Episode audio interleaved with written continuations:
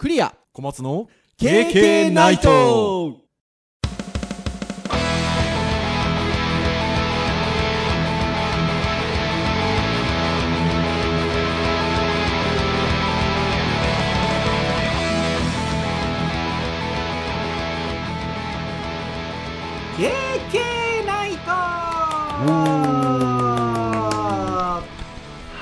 ということで第360回プチ切り版の配信でございます。お届けをいたしますのはクリアと。はい小松です。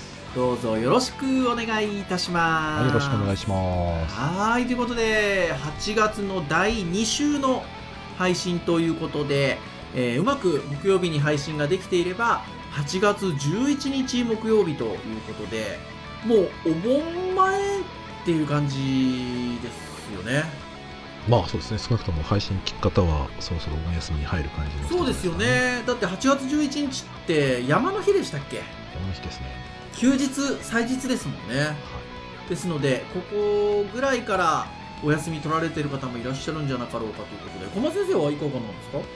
僕はですね会社の特別休暇が121516なのでうん。休日金曜日休み土日、うん。月火特別休暇お。3日休みです。ねあらーそれはようございますね。まあ大学の仕事はしますけどね。ああそうですよね。授業はもう終わりましたか？あ授業は終わりましたので、まあ、あとはゼミの指導と、まあ、卒生のあー採点ですね。する感じですね。そうですよね。私はあのね一応これ配信よりは前に収録をしているので、えーその、えー配信日である8月11日がちょっと歩行集ということで最終授業でございましてなのでそこまでは授業をやってるんですよね。もう小中学生は後半になろうとかさそうですよ本当ですよね。ただ大学生はね逆に言うと9月の20何日ぐらいまでねあそうね、夏休みですもんね、はい、うちの学校はそうですね。そううちの学校はそうなので、まあ、ここからは、まあ、学生は夏休みと私どもは、えー評価などなど。っていう感じですね、はい。はい。ちょうど家でもね今日そんな話を奥さんとしてたんですけど奥さんが言っておりました。なんか自分がなんか大学生ぐらいの頃は先生たち夏休み休んでんだろうなと思ってたと。とああなあなたを見てるとそうじゃないのねっていうことでっていうことで。まああと奥さんあのちょっと別の大学のこちらの九州の大学のちょっとお手伝いをずっと仕事としてやってるのであ夏休みって先生夏休みじゃないのねっていうことをすごい 最近実感をしてるらしく。はいはいはいい。やでも本当そうですよね。はい。はーい。本当にそんな感じでございますよ、はい、そんな、えー8月第2週の配信ということでございますが先週のネット上のもう一人の自分とっていうタイトルで配信をした回ですけど。はい。なんか割と普段とは違う方々からいいねがちょいちょいとついてたかなっていう感覚があるんですけど。ちょっとまあ話題としては面白かったですよね。まあタイトルはちょっとこうなんだろうって感じの雰囲気はありましたけどね。はーい。やっぱりね、その後もネットをこう閲覧をしていると追われてる感っていうのは やっぱ感じるなというところで。うん、でもあの先週の配信でも前回の配信でも言いました通りまあ便利に使える部分はやっぱりねもうこういうツールなんでね便利に使ってまあどうしてもこう出したくない部分っていうのはしっかりこう自分たちで管理をするっていうのが求められる時代なんでしょうね。うんまあそうですねまあそういうのはとりあえずもう取られるものだとうん。で取られたくないんだったらしっかり知識を持って取られないようにしなきゃいけないし、うんまあ、便利な部分は便利な部分として使ってもらえたらっていう感じだと思いますけどね。ねえうんいやそんなところなのかなっていうふうに思います。はい。そして今日は、えーハードガジェット会ということで、じゃあね、そうやってあのサイトで追われてたらね、いろんなもの買わされてんのかっていう感じなんですけど、買ってます？小松先生最近なんか。ああ、そうですね。え、それはガジェットとかですか？うん。はい。あの、プライムデーの時に割と何個かポツポツと買いましたね。あれでしょ？スピーカーでしたっけ？えっ、とですね、4つぐらい買いまして、おお 何買ったんですか？あ、1つはですね、ヒゲ剃りを壊してしまいました。壊したっていうか、もう、もうね、剃れないんですよ、全然。で、買えば買えるのが結構高いので、はい買えば借りる、買えるぐらいだったら、まあもう本体ごと買えちゃえっていうので、はいまあまあ、そこそこの安いやつを。へえで、あとはですね、モバイルスピーカーのサウンドコア3というのですね。はい以前ちょっとねはい。多分番組で配信で取り上げたかなっていうふうに思うんですけど2買おうかなと思ってたんですけど、とタイミング悪く、2買おうと思った時には3と値段が全く同じだったので、そう確かそんな話をしたんですよね。はい。2の方が安いから2でいいんじゃなかろうかみたいな話を以前の配信でしたんじゃないかなと思うんですけど。はい。もう同じぐらいの値値段になっちゃってたから3でいけということで。どどうですか？あ、音はすごいいいです。あースマホとかでもね、あのゲームとかバンバンいい音出るし、なんか最近僕知り合いの投稿でへえと思って見たんですけどサウンドピーツそのえっといわゆるワイヤレスイヤホンも売ってるんですよ。はいはいはいはい。なんかそれもすごいノイズキャンセリングとかついててあのめちゃくちゃ安いみたいですよ。うーん。で音もいいみたいで。で頑張ってますよねまあ多分ね、あの、音質とかがね、分かる人だったりすると、もっとね、高いいいものとか、はいはいはいはいはい。ボイスとか買うと思うんですけど、僕はあんまり普段そこまで意識してない人なので、なんかサウンドにちょっと奥行きがある感じだけでも十分なんかね、うん。嬉しいというか、楽しい体験にはなるので、うん。まあ、ただ本命で使おうと思ったスイッチがね、動機が取れちょっとうまく取れなくて、聞こえるんだけど音がずれちゃう。ずれちゃうみたいですね。だからスイスイッチがやっぱり言うてもハード的にはもう4年4年5年経ちますもんね、うんはい。なのでやっぱそそこなんでしょうね。まあまあ、なんで、これはこれでちょっとやって、まあ、あとは、まあ、ちょっと VR とかちょっと使うときに使ってみようかなとかもそれぐらいですかね。はいはいはいはいはいはいはであとはね、ハードディスク4テラのを買ったのと、これまあ、ぼちぼち、まあ、ちょっと結局もう僕の端末がですね、KK の収録データがだんだん増えすぎてですね、ちょっと。い SSD じゃなくてハードディスクですよね。ハードディスクにしました。SSD は、ね、高いですもんね。まだ4テラみたいな話になると高いですもんね、うん、やっぱり YouTuber の人ね、結構こうトップ YouTuber の人稼いでる人とかと SSD のやっぱりその何何テラってやつを買って、、はい。いですよって言うんだけど、1個3、4万やっぱするんでよそうですすよね。ねいやそう。で聞きたかったのがハードディスクの4テラだと今どれくらいで買えるのかなと思って僕買ったの多分ね、8000円ぐらいじゃなかったうわまあ読み書きの速度みたいなことがそこまでシビアじゃないものだったら全然ハードディスクでいいですよねそうですねう。ん今1万円ぐらいになってるから、多分そうですね、8000円ぐらいで買った感じですかね。ああちょっと欲しいんですよね僕もね で、あと最後がこれですね。なななんですかそれは。今ズームで見せてくださってるんですけど。あ、これ。ねあれかな？えっとバッテリーかな？はい、モバイルバッテリーです。あモバイルバッテリー。でもそこそこでかいですね。アンカーの2万のやつを買いました。2万。円？2万、2万ミリアンペア。あ2万ミリアンペアか。値段じゃなくてね。値段はそんなしないですよ。3 4千円ですよ。あそんなもんで買えるんですか？はい。あれそのタイプってあれですか？MacBook もいけちゃう的な。ああいけるかもしれないですねへえでこれは最初ああやべえ思ったよりもでけえどうしようと思ったんですけど、あの割と良かったのはあのこれえっと給電をするのがえっとタイプ B のはい。えタイプ B to えミニ USB はいはいはいはいはい。タイプ B to C はい両方使えるんですよ。はい。僕持ってたまでのやつってあの充電するのがあのミニ USB しかできなかったので、はいはいはい。だからこいつ1本であの自分のスマートフォンに充電もできるしあのこれ自身に充電もできるので。で何が良かったかっていうと2万ミリアンペアなので、うん。もう僕のスマホだと34回いけるんですよ。はいはいはいはい。だからあの僕のデスクの上に置いといてあの普通にあ切れたら充電しようってやってもそれでもうん。何日かも全然平気で使えるので、なるほどね。だからなんかワイヤス充電的なじゃあワイヤレスじゃないんだけどはい。なんか割とそのたくさんある貯蔵庫を近くに置いといて使えるみたいな感覚があるのでなんでしょっちゅう充電しなくても使えるので、まあ、割と困った時に使うぐらいの発想ではあったんだけど家で使う分には割とこれでも割と使い勝手いいなとそうですねなんかあれですね今のお話を伺ってると4つほど購入されたってことですけどはい。なんか今の一番最後のモバイルバッテリーがなんか一番満足度高そうな感じでお話しされてるなって感じがしましたけど。ああまあでもね一番ヒゲ剃りですヒゲ剃り。ああひげ剃りか。今までがねあまりにも剃れなかったんで。あダメだもうもう T 字カミソリじゃダメだみたいな感じでやったんですけど今もう T 字カミソリなしで全然いけますから。あへえあそれは充実しておりましたね。まあ歯がねまだ新しいですからね。うん。一方私はまだちょっと手元には来てないんですがまさにこの収録の日にあの自分用というか家族用に FireStickTV かはいはいはいはい購入しまして。はい。なんか第三世代みたいな感じの書き方がうん。なされてたんですけど、ちなみに小松先生 FireStickTV お持ちでいらっしゃるんでしたっけ？持ってたんですけど、はい。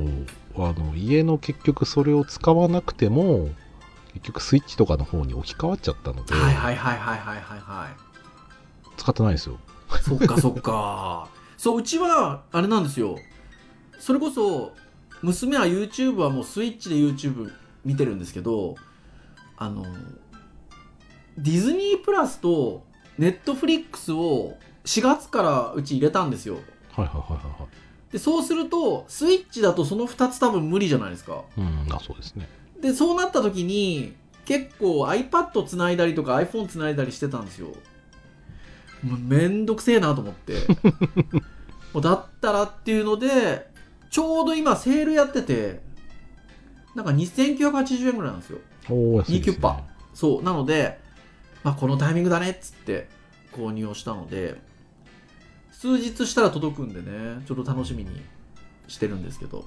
しかもあれですよね確か FirestickTV って多分もう出荷した時点でクリア先生の多分プロファイル最初から入ってますよねなんかね、あれがありました。えっと、チェック。ラジオボタンじゃなくて、チェックボックスがあって、それをもう入れた段、入れた状態で送りますかみたいな。ああ選べるうん感じ、、選べるようになってました。なんで、一旦外したかな？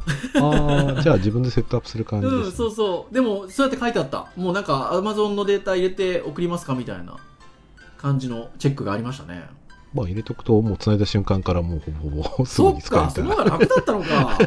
まあまあ、まあ初めてなんでいいんじゃないですか、それはそれで。そうそう。なんかね、そんな感じですよ。なので、結構充実するかなって思ってるんですけど。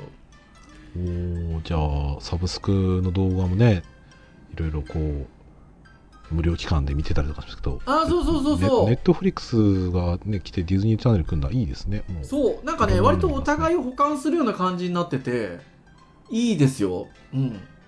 とても楽しみなんですけど、じゃあそんな、もうこれでガジョッテの話終わるのかって感じなんですけど、はい。今の中からではなくて、実はあの僕が買ったんじゃないんですけど、ちょっと手元に手に入れたガジェットがありまして、あの、それについてちょっと小松先生に教えを請いたいなっていうのが今日の実は本当のテーマでございました。教えられるのか。はい、というのも私あのディスプレイ外部ディスプレイ液晶ディスプレイを手に入れたんですよはいはい。でこれがですねあの買ったんではなくて ここまではお互いに買った話をしてましたけど買ったんではなくまあ私デジタルハリウッド株式会社に所属をしておりますので、えーまあ会社からという言い方を一応しておきますがいただいた。まあ、要はあのデジタルハリウッド関連の提携のところに、えっと、デジハリ側からまあリースをしているような形で出していた、えー 4K ディスプレイなんですよ、一応。デルの。を、まあ戻ってきたので、えー19台だったかな。戻ってきたので、もう古いものだし、欲しい人がいたら、支給するよと。19台以上希望が来たら抽選だよっていうふうに言われまして、もうその案内が来た10分後ぐらいに私返信しましたけど、欲しいです。そしたら、一応、私、まあ当たりましてなのか、はい、あの、間に合いましてなのかわかりませんが、当たりまして、えっと、あれだけです。えっと、かかったお金が、えっと、受け取りで払い。着払い。送料送料。そう着払いだったんで送料だけかかるっていうので。なので2000円ぐらいでしたかね。うーんいいですね。はい2000円ぐらいで。まあちょっと8年ものぐらいなんですけどね。2014年のデルの 4K ディスプレイなんですけど27インチありまして。はいはいはいはい。これなかなかに綺麗なんですよ。届いて出力してみたら。もう大満足。でさっきこの編集会議でそんな話をこのモニターなんですよなんていうことで小松先生にシェアしたらなんかシャカシャカシャカっと中古価格見てくれまして。なんか4万ぐらいしてるって。あのね中古価格はねちょっともう8年前のやつなのではい。あの価格コムとかでちょっとね通知出てなかったんですけど、うん。価格コムにあの情報で入ってた今ヤフオクでこのあのディスプレイが出てるやつが今、はちょうどヤフオクもで現在の価格で3万9000円ぐらいしてたのでそこそこ評価が高いんじゃないですかね。ねえということなんでまあ一通りついてるんですよ。HDMI ついてるしディスプレイポートミニディスプレイポートついてるのでとても2000円ぐらいで手に入ったということで。ありがたいんですが僕ねあんまりこれまで外部ディスプレイって使ってきてないんですよ正直。はいはいはいあの実は僕デスクトップマシンじゃなくていわゆるずっとノートマシン派なのでまあね外部ディスプレイあってもおかしくないんですけどなんかねこの小さい世界で生きてた生きてたんですよ。か カエルですか？このあのいわゆる端末の小さいモニター、はい。小さいというかまあモニターの中で、えーやってたので。よくやってましたね非常にでもいや 外部ディスプレイがあるっていうことを今もうとてもなんかああいいなと思ってるんですけど、まあ、外部ディスプレイといえば小松先生じゃないですか。いやそんな意味を取るほどではないえですけど。だって今何台あります？今は3台ですかね。嘘。もう1台あるでしょ？ああそうですね。ストックルート4台まであります、ね、そうストックがあるぐらいな感じで。なので外部ディスプレイが3つだからあでもそっか。デスクトップなのか。えっと普段どういう運は用になるんだ？えっとですね普段はえっと学校で授業するときに使ったり動画撮るときに使うときは、はいえっと Windows の、えっと端末から3本線引いて、はい。一応3枚出してます。Windows はデスクトップなんですよね。Windows デスクトップです。そうですよね。で、えっ、と、普段学校とかに持っていく、えっ、と、Mac MacBook Air とかははい。特につないでないんですけど、あなるほどなるほど。はいはいはい。で、会社で仕事するときは、えっ、と、MacBook Pro, Pro うん。プロのところに、一応 HDMI 挿して、そのはい。HDMI 挿した先をスイッチャーに入れて、スイッチャー切り替えたら1枚だけ切り替えるようになってるんですよ。はいはいはいはいはい普段仕事するときは、えっと自分のモニターがあ自分のパソコンがあって、はい。仕事のパソコンがあってその上に、えっと上部にあのモニターが。いちょうど上になんか重なるような配置をしてるんでしょ？はい。でえっとでそのちょっと説明難しいんですけど、えっと、正面に、うん。えっと1個あって、うん。でそれとあと右上の方にもう1個あってそれが一応 Windows が普段あ二つ使っていてで仕事するときはスイッチで切り替えて、はい。はいえっとサブディスプレイと上のディスプレイを表示してます。なるほどね。でもうスイッチは一応3つ切り替えられるので、い。もう1回切り替えるとあのスイッチがつながるようになってますあスイッチがつながるようになってる。スイッチャーでスイッチって言うと分かりにくいんですけどスイッチはいわゆるゲーム端末のスイッチですよね。そう任天堂スイッチです、すごいですね。そうだから上のモニターに関しては、えー、と Windows でも使うし、はい。えー、と MacBook Mac Pro でも使うし使うと。えー、とスイッチでも使う。でそれぞれ使うシーンが違うので、はい。スイッチャーで切り替えて使ってます面白い。へえそっか。でも変な話えっと今まあ僕はいわゆる家族で作業部屋って言っているところに、えっと、今いて そこにそのディスプレイがあるんですけどモニターがあるんですけど、まあ、要は1台あってって感じなんですけどまあ変な話リビングに行くと家族で使ってるスイッチとかあるわけですよね。なので、それをここに持ってきて繋いじゃえば多分スイッチのゲームもできちゃったりするんじゃないかなと思うんですけどまあ特に今1台しか僕ないのでそういう意味で言うとスイッチあったら便利そうだなって今聞いてて思いましたね。ああまあ結局切り替える手間だけですよね、はい。なんかないと差し替えなきゃいけないので。そう。いやそれが今一個ちょっと問題があってあのこのデルのマシーンがまあ裏側の下側っていう言い方なんですかね。ちょっとこう差し込むような感じなんですけどはいはいはい。蓋がついてるんですよ。あー。そその差し込み口がダーッと並んでるところの上にカパって蓋みたいなのがついててうん。下から細くそのコードを出すための隙間みたいなのが開いてるんですけどそっから突っ込むような感じじゃないんですよ。あなるほど。だから刺そうと思ったらつどつど多分やんないといけないんですけど HDMI1 個なんですよ。はいはいはいはいはい。でそれで言うともうねスイッチャー刺しといてこう表側にこうあるぐらいの感じのイメージの方が使いやすそうだなって今聞いてて思いましたね。そうですね。であとはクリア先生の場合うは、ん。ディスプレイがあって楽しめるところで言うと、うん。これ編集会議言ってないですけど、はい。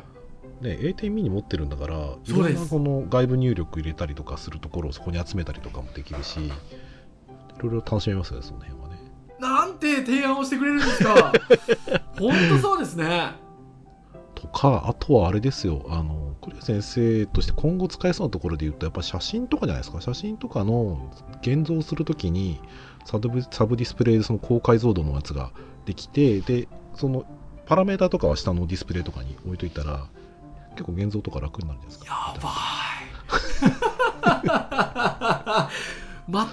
全く何にも考えてなかった。いや、ね。なんとなく届いても私わーいわーいってテンション上がってるのは単純に授業やりやすいなと思ったんですよね。はいはいはい。今までそのカンペ的に置いときたいみたいなやつが僕なんとなくもうあのバーンって画面共有してるんですよ。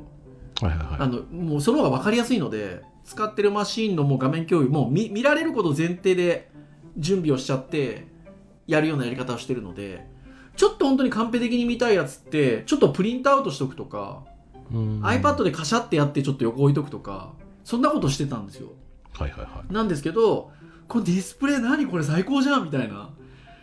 テンションの盛り上がりだけはあったんですけどはいはいはい。もう今みたいなことで疲れじゃないですか僕。いやだってやろうともあれですよね。多分 A 点ミニからスマホとか iPad 入れて画面映しながらあそうですよね。うん。でその結果とかも見せられたりそうですよねでで多分それをあの MacBook Pro でもできたとは思うんですけど、はそれがより多分やりいいややすいやりやすいですよね。レイアウトとかがすごいしやすいといや思うのでだと思います。思います。なんか OBS とか OBS か。OBS 買ったりする時もやっぱちょっと楽なんですかね。外部ディスプレイあると。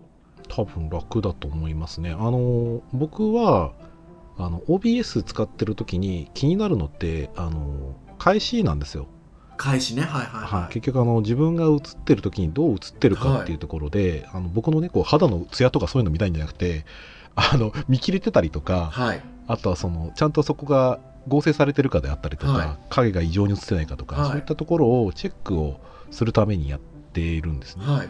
でただ OBS 使う時ってそのメインのディスプレイに自分映ってないので、はい。だから僕はサブディスプレイに、えー、とパワポンの情報とかを置いといて、はいで自分の映像カメラで撮ったやつを、はい。えっと合成する場所に配置して、はい。で OBS は下のモニターで見ながらだから僕そどっちらそっちで喋ってるんですよね。ははははで操作する時だけ上にマウス持ってって 操作するんですけど。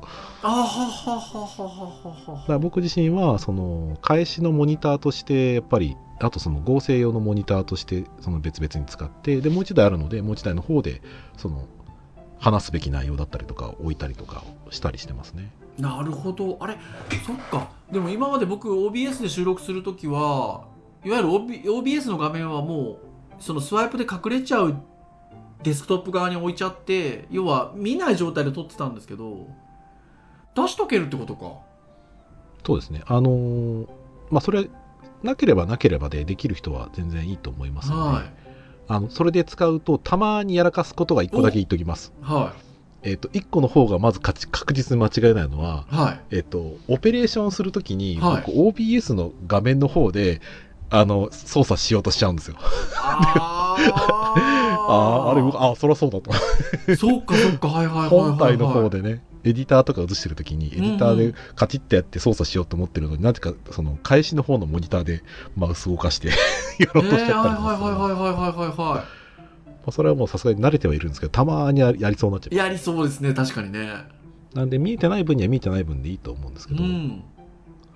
まあだから切りあとはまあそういう意味だとねサブディスプレイあると切り替えをしなくていいっていうところがそうですね。ある,、のであの何かを見ながら何かを作業するみたいな時にはもう僕サブディスプレイないと効率悪くて悪くて。はいはいはいはいはいだからそれがない時代は僕どうしたかっていうと多うん。分左手がもうこの Mac の場合だと,、はい。えー、とオプションオプションタブになるのかな？うん。もしくは Windows の場合だとあのオルトタブをひたすらこう、アプリケーション切り替えて作業。アプリケーション切り替えて作業。はいはいはいはいはいひたすらやってましたので、はいはいはそれがなくなったのは結構大きいですいう。んいやーあとあれなんですよね編集会議の時に小松先生から伺ってあそうなんですかって僕なったのがまあ Mac の場合なんですけど Mac ってあのいわゆるデスクトップを1個の画面の中に複数作ってスワイプで右左ってやるんですけどまあ僕も基本的にその使い方だったんですけどね編集会議で小松先生とディスプレイが手に入ったと。で今までは1個の画面の中でディスクトップをこう左右にスワイプして使ってたのがサブディスプレイがあったらそのスワイプのものとは別に1個だけ領域が作れたんですよ。言ってたらそっちにもスワイプ作れますよっていう話があって、はい。マジですかっていう話でいけるんですってね。そうなんですよ。だから僕はそれをやり始めてからは Mac のモニターはまあ左右でもいいんですけど基本はやっぱり上に置きたい派なんですだから上下さっきのね上に置くって話だったんですよね。そうだからリモートワークになってからはあのアーム買って上に置くようになったんで、はい。全然最初からずっと上にあるんですけど会社にいた頃は、うん。あのアームがある席でやる場合には上にあるんですけど、うん。アームがない席とかであのフリーアフリーアドレスだったのではい。どうしてたかっていうと僕はあれなんですよ。あの多分クリア先生なら分かると思うんですけど、うん。アウトドア用のちっちゃいミニテーブルってはい。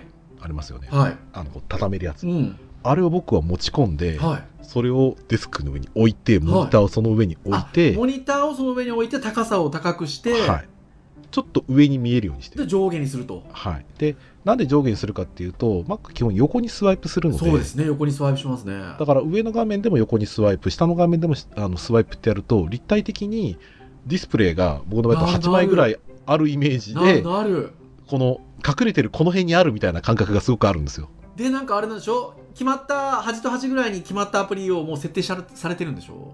僕の場合はそうですね。仕事の場合は必ず左上の一番左の端に Slack が入っていて、えっ、とメインのディスプレイの左下にはもうメモとか Stickies がひたすら貼ってあだるからそれがなんか空間的に自分で把握されてるんですよね。多分ね上下に並んで上上下4枚ずつみたいな感じで8枚みたいな感覚ですよね多分ね。はい、なんであとはもう臨機応変にあの上にブラウザ下にブラウザ、は上に、えー、とエディター下に、えー、とソース3とか、うん。あのまあいろいろとそのその時の応じて Excel だったり使用書みたいなものを置いてうん。それを見ながら他で作業するっていうのがやっぱり多いので、はいはいはいはただそれやりすぎちゃうとあの気がついたらあの Chrome が4個ぐらい立ち上がっててそれぞれタブがい10個ぐらい立ち上がってて気がついたらなんかああえらいメモリ食ってんなみたいなことになっちゃうのでまあまめに閉じるようにはしてますけどね。多分だからさっきの僕がもともとイメージ持ってた感じだったらえっと、基本はメインで使ってる、まあ、ノートマシンだったらノノートマシンの左右のスワイプ。でも1個それプラスサブディスプレイで1個領域があるってぐらいの感じだったら、まあ、右なり左なりあってマウスでシュッとそっち動かすぐらいの感覚でいいんだけど、えっと、そのサブディスプレイについてもシュッシュッシュッとやるんであれば今言ったような上下の感じで横を使う感覚の方が多分使いやすいってことですよね。すごいなんか今聞いててすごい分かりましたね意味合いが。あとはねクライアントさんとあの打ち合わせするときに、はい。えー、と僕が割と主体でミーティングするんですけどでその時って僕が、えー、とアジェンダのパワポを作っていって、はいはい。でパワポを上のディスプレイに出しておくんですよ。なるほどはい。で下のディスプレイはその共有しているあのいわゆる映像のあのやつを、うんうん。あの出しておいて、はいで、えー、と僕の顔が一応見られて向こうの顔も一応見られるようにしておいて、で画面共有をもう上のディスプレイにしちゃうんですよ。はいはいはいはいはアプリじゃなくて、うん。で、えー、と僕は下の方で顔を見ながら一応喋りつつでその顔のやつの隣にメモを書くとこスペースがあっいて、うん。だからお客さんとかにあのパワポの情報を見せつつ何かあったらその顔を見ながら一応メモを書く状態にしておいて、うんうんうん。で場合によってそのアプリケーションとかの動きを見せるのに、うん。あじゃあブラウザで見せますねって言ってシュッとスライドすると横にその違う画面の方にあの Chrome とかがあるみたいな感じにしてやってる感じが一番なんかそのスピード感を持ってああわあのお話できる感じはありますね。なるほどな。まあ、1個でもできないことはないんですけど結構やっぱり効率性だったりとかストレスが割とたまりやすいですね。それでもあれですよね。小松先生割と昔からディスプレイサブディスプレイって使われてましたよね。まあでもここ10年ぐらいですかね。あでもそんなもんでしょ？うん。で10年いや今おはい話を聞いてるとなんかそのサブディスプレイを使う運用が完璧すぎるぐらい完璧な感じがするので。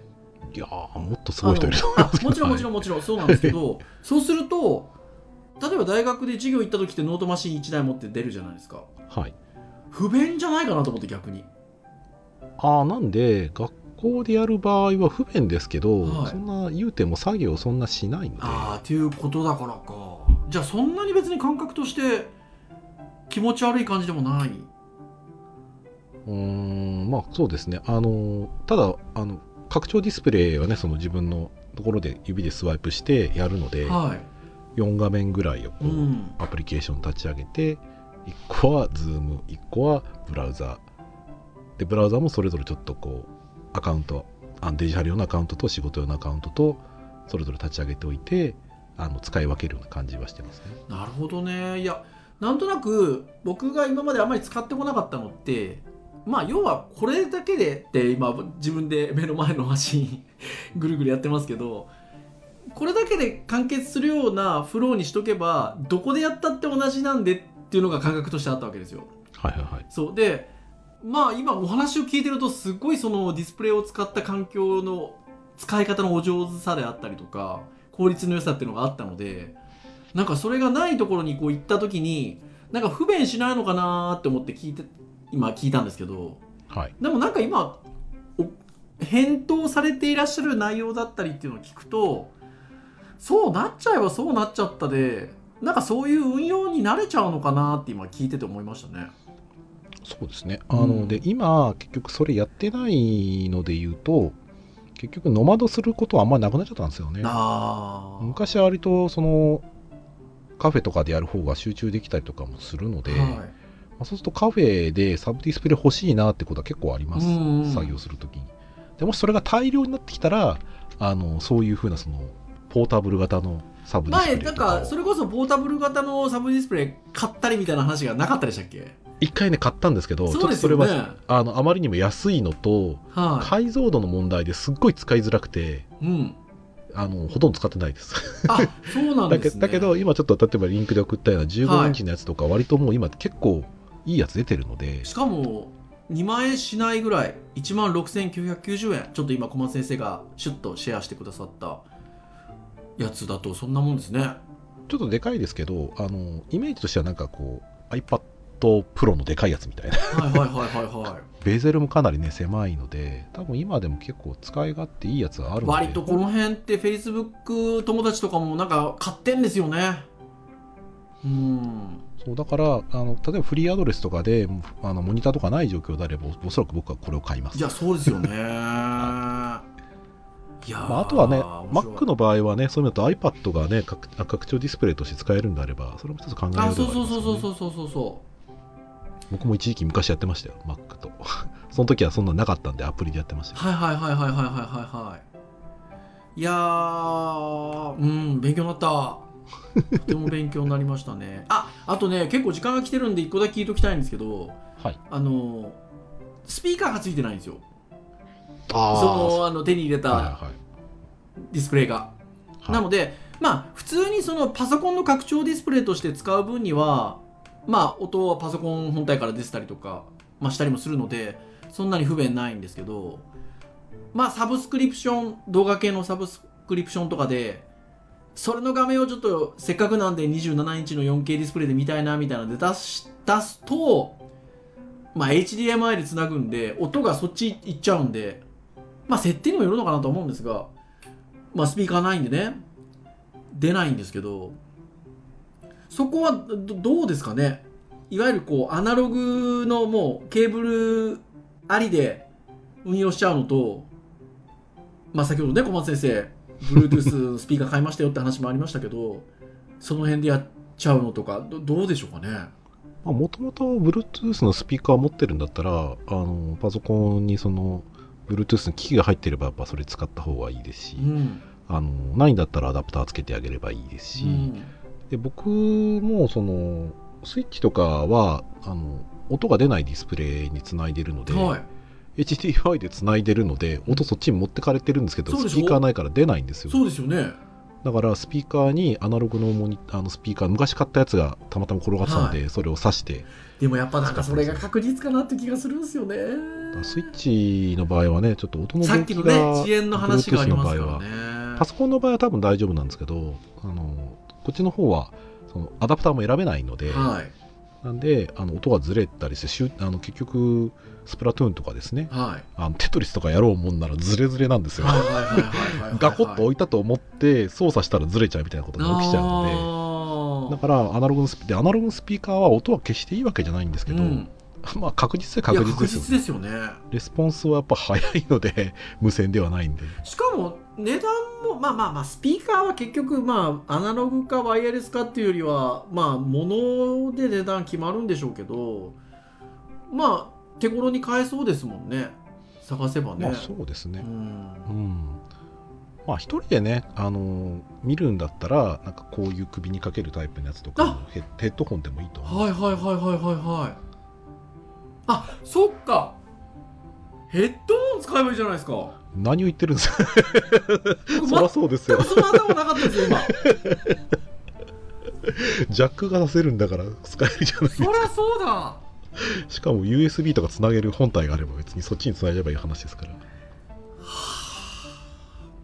もう全くヘッドホンっていう頭がなかったです。今今まさにヘッドホンしながら あの収録してるんですけどはい。このマーシャル使えばいいじゃないですか。そうですね。そっちの方が多分い音質いいですよきっと。もうはい解決しました。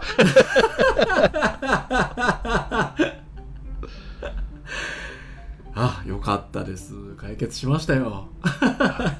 まあ、あとは個人的にはあのアームをやっぱり使い始めてすごく便利なので、はい。もし安く手に入る機会があれば安いやつでもそこそこあのなんか使うとスペースが空くのと、はいはい。回転させたりとかして配置するのにものすごく可動域が簡単にできるのでまあ、そういう面ではすごくあの楽しいしあと縦横とかをね変えられたりとかするときは結構簡単にできるので。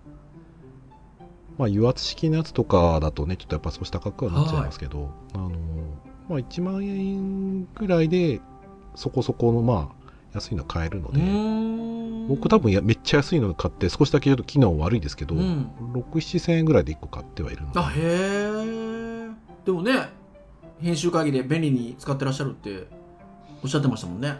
これなかったらこのレイアウトできないです。いう感じ狭く狭くて。ですよね。はい。はい。いやー勉強になりました今日はほらね 教えを請う会ということで。本当に教えを請いました。勉強になりました。はい。もうあれですよ。今のあの音の話なんかで言うとどれだけ私が頭が回ってないかっていうことがよくわかりました。まあだしやっぱり普段から運用されてるんでまあトントントンとねそういう感じで出てくるんだなっていうふうに改めて思いましたねまあねそこまでこだわりはないんですけどね。まあまあ便利にしたいっていうところで。だって最後に最後に聞きますけどえっと、はい。IO データでしたっけ、IO データはい IO データとフィリップスフィリッとプスと LG, LG でしたっけ、はい。でストックも LG ストックも LG です。はい、っていう感じで。